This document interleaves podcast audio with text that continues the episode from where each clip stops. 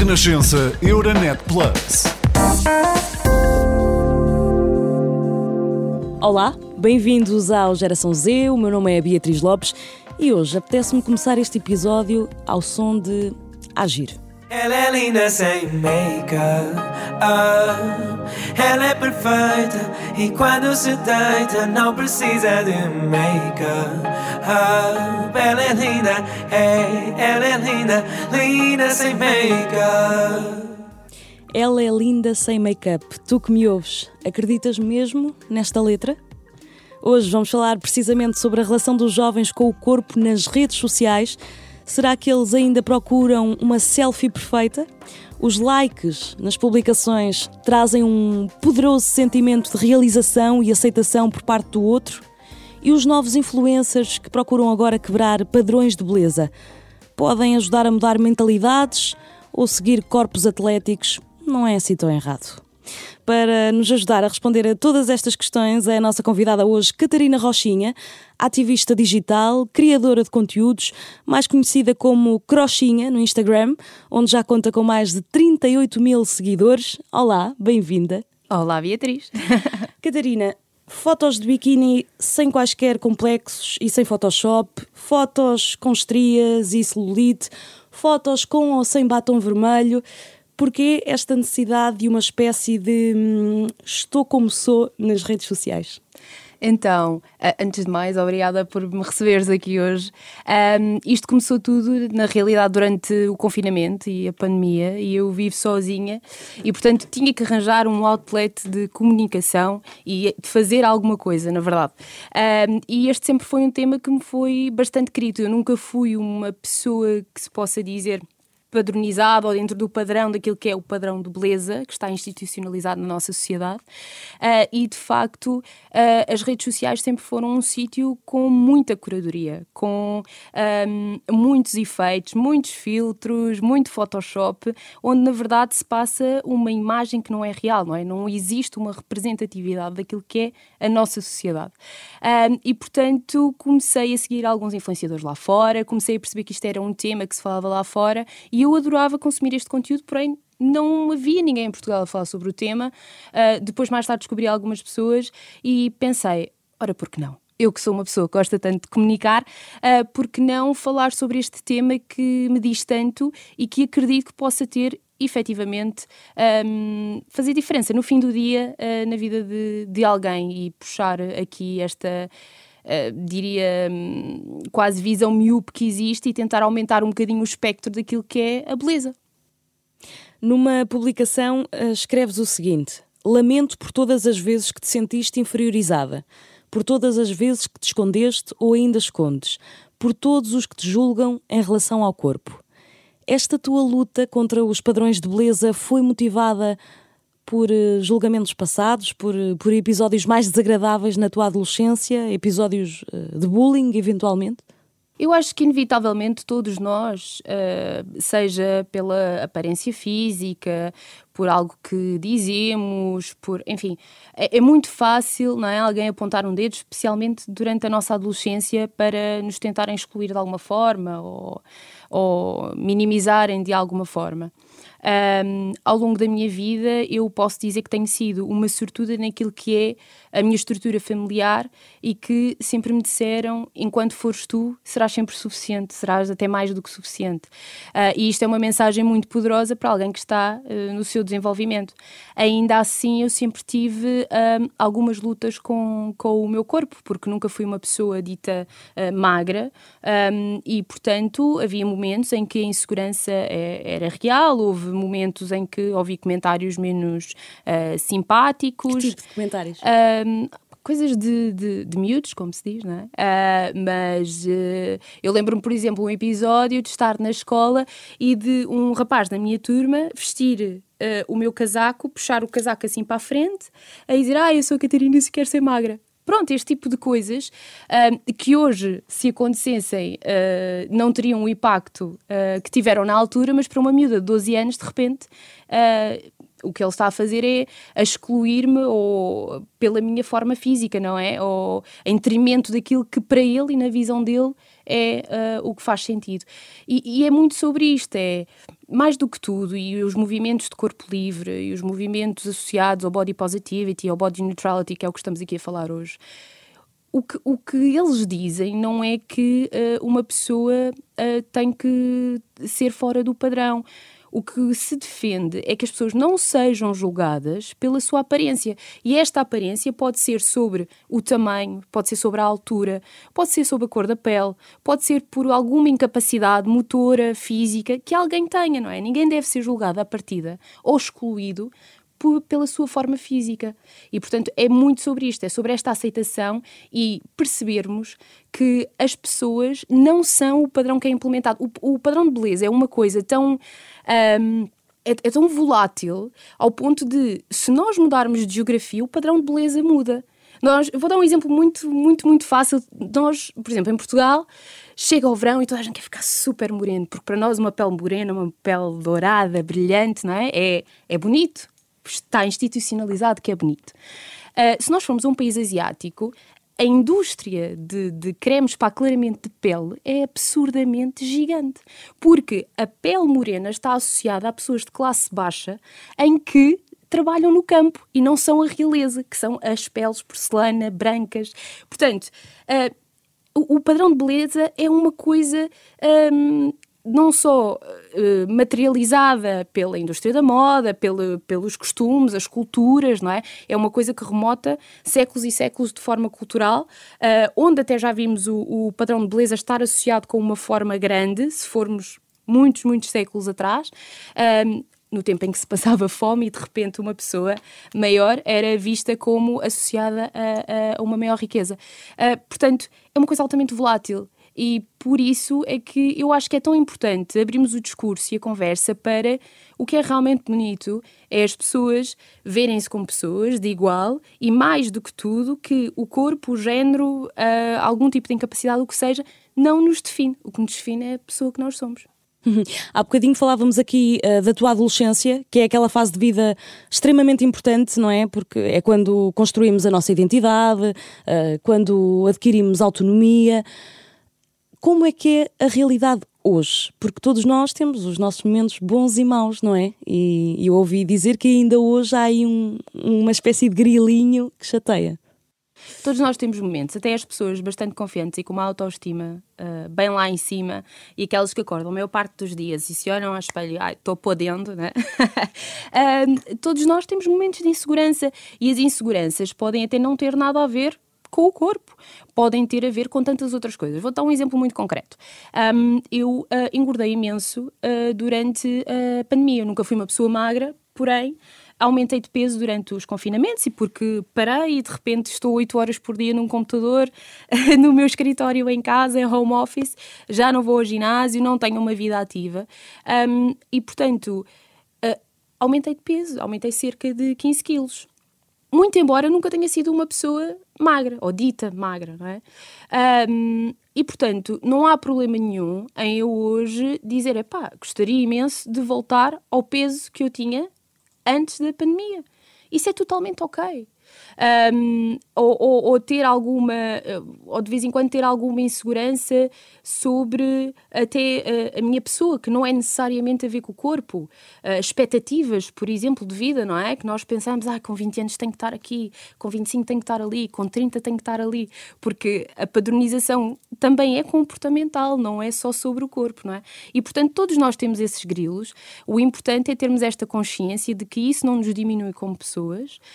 Um, e eu digo muitas vezes para fazerem este exercício que é todas as vezes que ao espelho esse eu ou esse sabotador interno, como eu lhe chamo, vos vier dizer estas coisinhas todas, falem convosco como se fossem um amigo vosso, porque nós nunca julgaríamos um verdadeiro amigo, alguém que nós gostamos, um irmão, um, porque ele engordou mais 5 quilos, ou porque ele de repente deixou duas cadeiras para trás na faculdade. Isso não faz dele um falhanço, não é? Faz dele só uma pessoa que de vez em quando não atinge tudo aquilo que de repente achava que sim, por exemplo. Este podcast é dedicado aos jovens. Uh, eu acredito que a maioria dos teus seguidores sejam jovens. Qual é o diagnóstico que fazes uh, relativamente à forma como eles se comportam nas, nas redes sociais? Uh, nós vamos assistindo, ou pelo menos eu vou assistindo a algumas mudanças. Agora temos aquela história da ocultação de likes, um, as fotos que vejo também já têm menos filtros. Notas mudanças nesse aspecto? É, é, comum, é comum e está, está bastante estudado, não é? De que gerações e determinadas gerações têm tipicamente comportamentos associados um, e eu acho que a, a, Gen Z veio quebrar muito destes padrões que se calhar eram mais comuns nos millennials, por exemplo. Um, o TikTok, que é um fenómeno, não é? Um, das redes sociais, uh, eu acho que é o exemplo nato disso, que o que se quer é conteúdo cru, conteúdo dito uh, verdadeiro, talvez verdadeiro seja, seja uma palavra muito, muito grande, mas que não leva a qualquer tipo de curadoria, em que é uma coisa mais natural, mais presente e, e, e, e mais perto da realidade. Enquanto que o Instagram nasce numa era em que uh, tudo tem que ser perfeito, em que há esta institucionalização da perfeição, como se ela sequer uh, existisse. O que eu acho é que com o passar do tempo, inevitavelmente também esta geração, a Gen Z, hoje em dia já são jovens adultos, não é? E, portanto, um, essa, essa tendência acabou por ser trazida para cá. E também porque há muitas pessoas que começam a expor este desconforto. Um, jovens como eu fui, quer dizer, ainda sou, calma, mas uh, na, na, época da adolescência e tudo mais, uh, em que crescemos com com, com estes corpos perfeitos, as capas de revista constantemente, em perca 15 quilos, perca 20 quilos, uh, tem que ser assim, tem que ter esta estrutura. Não, a, celulite não pode existir. Que celulite é a coisa mais normal. Uh, e eu não sei se algumas pessoas sabem, mas a celulite foi inclusivamente está, está documentado que foi provado, ah, que foi provado, perdão, está documentado que foi inventado pela Vogue num issue. Uh, não é sequer uma doença, é por e simplesmente algo que as pessoas têm. Um, e, e, que crescemos no, com, não sei se alguém se recordará, mas uh, reality shows em relação a top models, as Kate Moss nos anos 90, e portanto existia uma pressão estética bastante grande, que eu acho que ainda existe hoje, porém acho que as novas gerações estão mais despertas para isso e entre terem uma coisa que foi alterada ou ter um conteúdo verdadeiro, preferem assistir a um conteúdo verdadeiro e mais diversificado, e ainda bem, na minha opinião. Não é uh, novidade que de há uns anos para cá uh, tem havido uma procura crescente de cirurgias plásticas. Nada contra, desde que as pessoas se sintam bem. Qual é a tua opinião? Eu acho que equilíbrio é tudo, mas a definição do equilíbrio é como o bom senso. Às vezes devia ser vendido, mas não há nenhuma loja que o tenha, não é? Pronto, eu acho é que as pessoas devem sentir confortáveis no seu corpo e na pessoa que são, seja do ponto de vista de desenvolvimento pessoal, profissional, etc ou físico, não é? Porque a saúde é isso mesmo. A saúde é não só sobre o teu estado físico, mas também sobre o teu estado uh, mental e emocional. Isso é muito importante. Uh, se de alguma forma isso te vai fazer sentir melhor e contribuir para que tu sejas uma pessoa melhor, eu não tenho absolutamente nada contra. O que eu acho é que é importante as pessoas refletirem sobre eu estou a fazer isto por mim ou por uma pressão estética exterior. Eu realmente. Uh, quero um nariz YOZ, ou quero, por exemplo, aumentar uh, o peito, ou, ou quero fazer uma, uma lipo. Porquê? Porque eu realmente quero ou porque existe uma pressão para que eu caiba num determinado padrão e para que eu tenha que me parecer assim para ser mais desejável para os outros.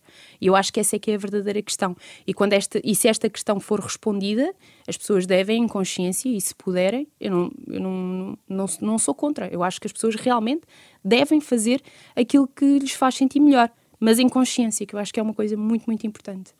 E assumindo o poder da imagem e o que ela parece valer hoje em dia, corremos o risco da forma matar o conteúdo? Eu vou fazer a pergunta de outra forma. Uh, e bem direta, uh, sabemos que, em termos laborais, por exemplo, uh, a imagem vende. Eu acho que sim. Eu acho que seria uma utopia dizermos que não, não é? Um, até porque existe um, um, um contexto e um ecossistema de coisas que contam para aquilo que é a tua presença e a tua forma de estar. Um, porém, uh, também acho que dependendo das indústrias e dependendo do setor em que tu estás, isso pode ter mais ou menos relevância. Uh, também acho que existem indústrias que deviam ter uma maior uh, responsabilidade, especialmente aquelas que têm, que têm bastante visibilidade, para que a equidade seja algo real, não é? Porque é mais do que igualdade e as pessoas esquecem-se muitas vezes disto. A equidade é sobre nós não começarmos todos do mesmo sítio. A igualdade é tentarmos que todos tenham os mesmos direitos, mas quando tu não partes do mesmo da mesma zona da meta, às vezes é difícil chegares lá. Uh, portanto, acho que tem, tem muito a ver com isso. Uh, também é importante não, de repente, especularmos e irmos para extremos, não é? Porque, de repente, se uma pessoa chega de pijama e sem tomar banho ao seu local de trabalho, uh, quer dizer, tem a ver com todo, todo um outro conjunto de coisas que não é o... Enfim, o seu peso. Agora, alguém não ser considerado para um trabalho por causa do peso, aí é um tema grave, não é? Ou alguém não ser considerado para um trabalho que tenha mais ou menos exposição, que seja pela cor da pele, também é um tema, não é? E, portanto, aí entramos em toda a estrutura de racismo institucionalizado que existe. Mas isso seria outra conversa. E longa.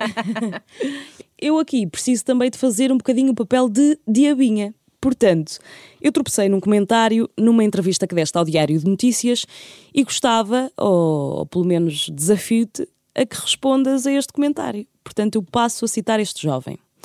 Elas falam assim, mas veem um tipo todo grosso na praia e até lhes derrete os miolos. Isto, claro, em detrimento do amigo de 125 quilos. Só dizem aquelas tretas para terem visualizações. Pois bem. Ora, então, o que dizer a esse comentário? Bem, primeiro dizer que existe uma desigualdade de género acentuada na nossa sociedade para aquilo que é expectável de um homem e de uma mulher. Uh, e isto, infelizmente, em vários espectros, até no laboral, como estávamos a falar, mas também relativamente à imagem e aquilo que é expectável. Um, é importante uh, darmos um passo atrás e de repente refletirmos.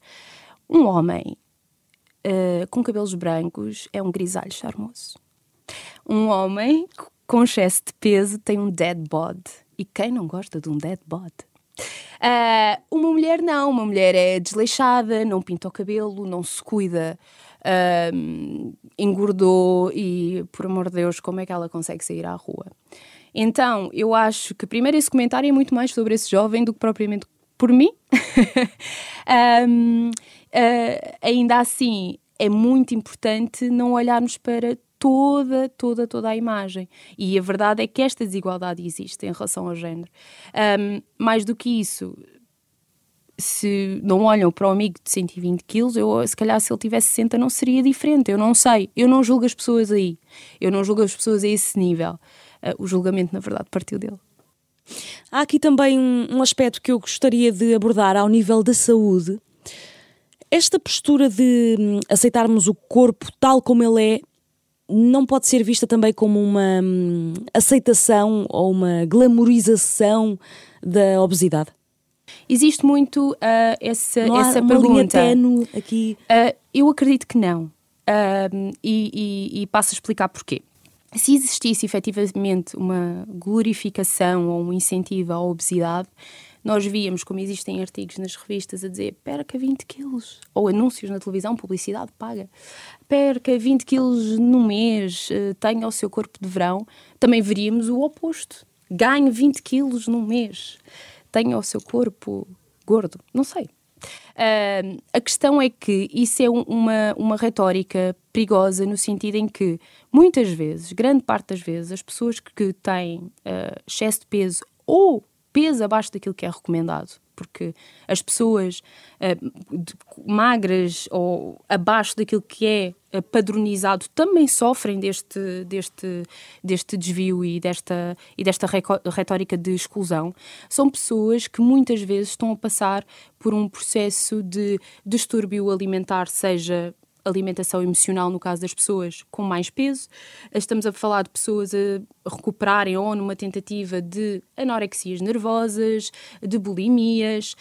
Um, são muitas vezes pessoas que provavelmente o que elas mais gostariam era de serem identificadas na sociedade como uma pessoa normal e que normal com muitas aspas, porque não existe normalidade, e portanto parece-me a mim um, que, que isso não é verdade.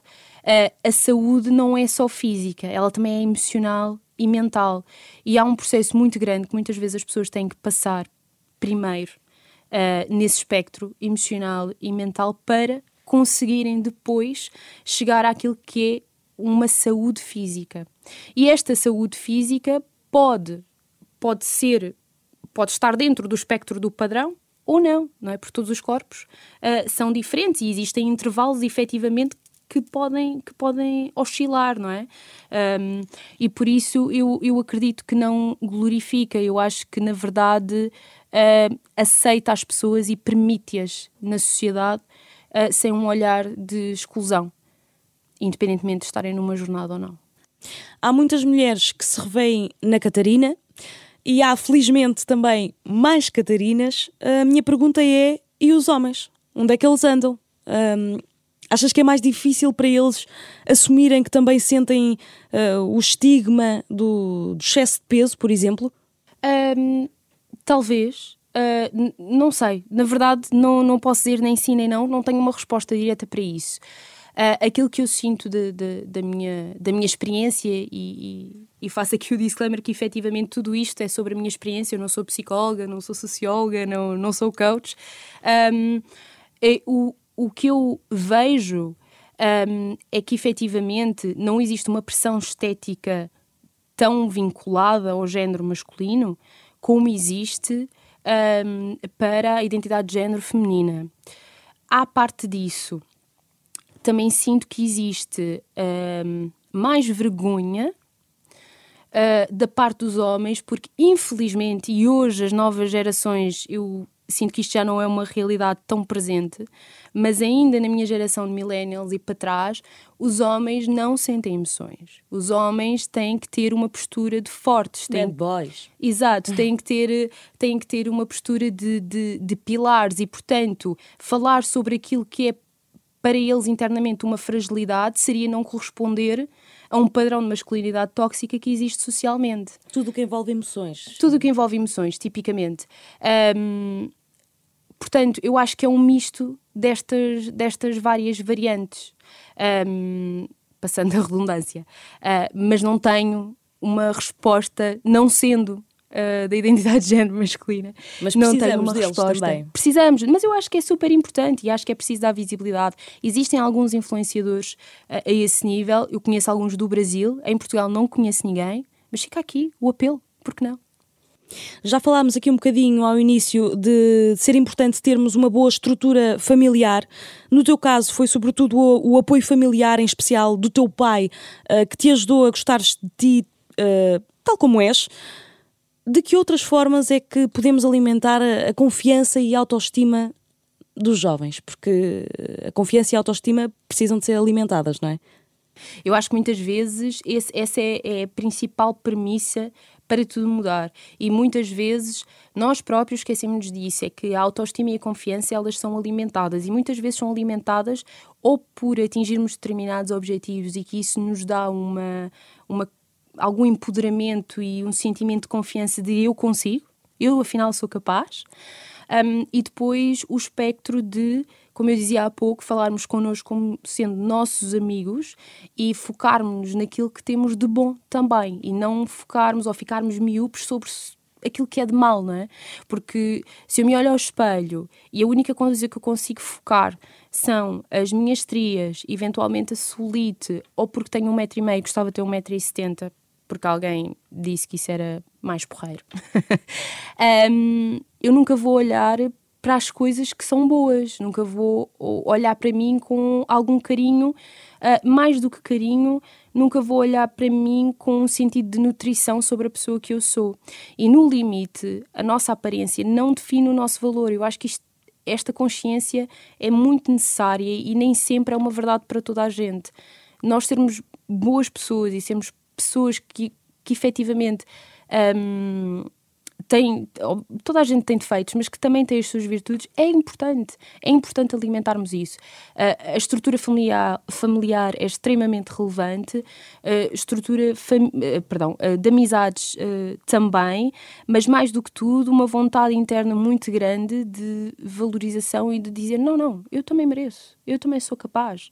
E isto não vai fazer de mim, ou isto não faz de mim, uma pessoa menor ou inferiorizada perante os outros.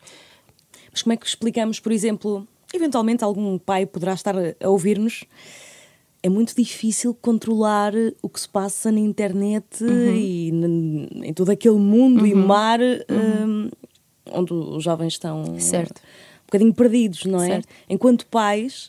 Eu não sou mãe, porém, certo. o principal conselho que eu daria. Uh, há um movimento uh, engraçado, eu, eu, eu subscrevo, que se chama o Healthy and Follow. E o Healthy and Follow, que é o, o uh, de subscrever ou não seguir saudável, traduzido para português, uh, é basicamente ter a consciência de que as redes sociais, elas trabalham sempre com o algoritmo daquilo que tu consomes, seja o TikTok, o Instagram, seja o que for, não é? Se, quanto mais conteúdo que te equilibra, positivo e que está alinhado com os teus valores, menos pressão tu vais sentir. Não tenham vergonha, não tenham medo de deixar de seguir pessoas, revistas, influencers, criadores de conteúdo, uh, canais de imprensa, o que seja, que não vos alimenta de uma forma positiva, que podem ser tóxicos, podem ativar gatilhos para que vocês se sintam no fim do dia mal. Não é, não é bom. Um, não, não, vos, não vos acrescenta nada. E não há que ter vergonha de dizer: Ah, mas toda a gente segue e agora eu não vou seguir. Who cares? O que é que interessa, não é? No fim do dia, o que interessa é o nosso equilíbrio, a nossa saúde mental e a consciência de que, pá, olha, até eu não tenho um grupo de 20 comigo, tenho um grupo de 5, mas este grupo valoriza-me e estas pessoas valorizam-me. E, e, quando nós somos adolescentes e, e, e jovens adultos, não, existe uma necessidade enorme de aceitação. Aliás, vou reformular, eu acho que isto existe a vida toda, mas somos tendencialmente mais manipulados para seguir a maré, não é? Para ir com, com o grupo, porque não queremos ser excluídos. Mas no fim do dia, o que é que aquilo nos está a acrescentar? Quem é que nós lidera? Não tenhas medo. Esse, esse grupo não te, não te cabe, cria o teu, lidera. Não, não há que ter medo de sermos nós. De certeza que uh, muitos jovens do que do, muitos jovens que nos estão a ouvir talvez não percebam algumas uh, algumas opiniões que temos aqui, não é? Porque também já és uma pessoa adulta, não é? Já passaste um, algumas coisas. Algumas coisas. Uh, sentes que ainda há muito essa comparação essa necessidade de comparação com o outro, seja com uhum. celebridades, seja uhum. com colegas de trabalho, seja com. Enfim, uh, os jovens comparam-se ainda muito ao outro? Uhum. Sim, eu acho que sim. Os jovens e os adultos. Eu acho que sim. Muitíssimo. E acho que uh, aquele velho ditado, pronto, eu não sei se a malta aqui vai reconhecer, não é? Que a galinha da vizinha é sempre melhor que a minha, não é? O que eu acho que é importante é termos a noção que nós nunca vemos a imagem toda. Nós estamos muitas vezes a ser expostos a 1, 2, 3% da vida daquela pessoa. E vida é essa que está a levar uma curadoria por cima. E por curadoria, leia-se, ela está a ser editada e manipulada para que a leitura seja aquela. Não quer dizer que seja a realidade daquela pessoa.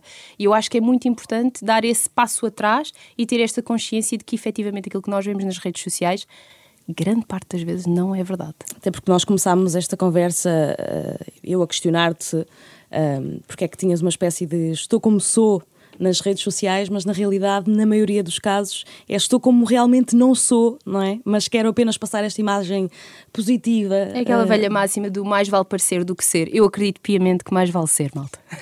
um conselho que gostarias um conselho. de deixar aos jovens Olha, sejam, sejam e, e, e sejam sem, uh, sem medo de, de, de exclusão, porque cada vez mais me convence na minha vida que sempre que sou e que não tento parecer ser, as coisas acontecem. A autenticidade, não é? Exato, é muito importante. Obrigada, Catarina. Obrigada, Beatriz. Renascença Euronet Plus, a rede europeia de rádios para compreender melhor a Europa.